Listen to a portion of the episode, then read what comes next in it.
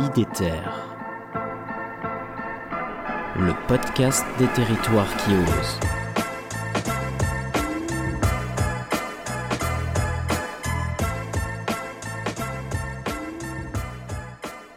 De quoi je suis fière? Je pense que le- le- la chose dont je suis le plus fière, c'est au fil du temps. Alors, je suis pas une grande bavarde, hein, j'ai appris à parler. Euh, et faire des animations auprès des enfants, ça m'a aidé à, à parler aussi. Mm.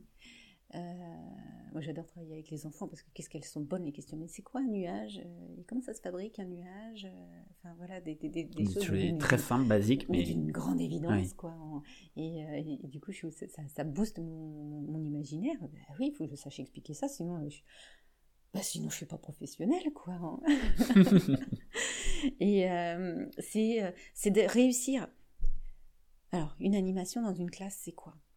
C'est j'annonce à des enfants, ils sont en primaire, euh, qu'ils soient en grande section, jusque, euh, lycée, euh, voilà, donc j'ai vraiment tous les niveaux. Je leur annonce qu'on n'aura pas d'eau pendant 18 mois, 24 mois. Et à la fin de la séance, ils sont pas en panique. Je l'ai fait, c'était à un collège de Cancale il y a 15 jours.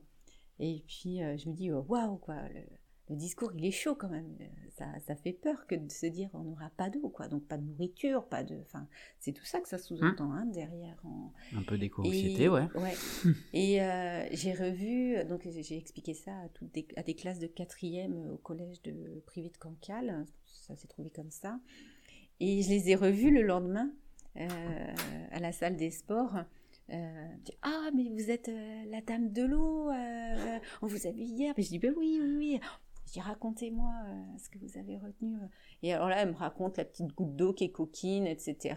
Et, le parcours qu'elle fait, etc.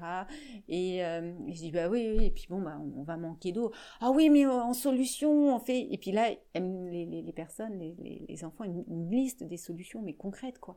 Et, euh, et, et notamment celle de infiltrer l'eau dans le sol, puisque c'est ça la ressource.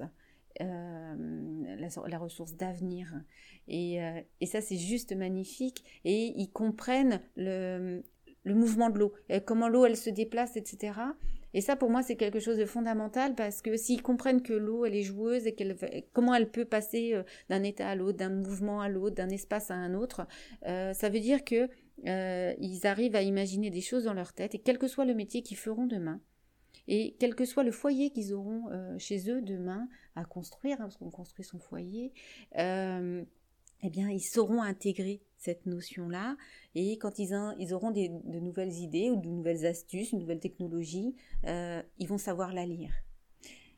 Et ça, c'est une fierté. Parce que ça veut dire qu'on prépare de vraies, de, vraies personnes. Et pour ça, il faut du temps. Il faut, faut, faut prendre le temps de raconter euh, les choses, prendre le temps de euh, le dessiner, euh, d'où mes crayons de couleur là sur la table avec mes feuilles, et pour que ça, hop, ça, ça s'intègre dans l'esprit.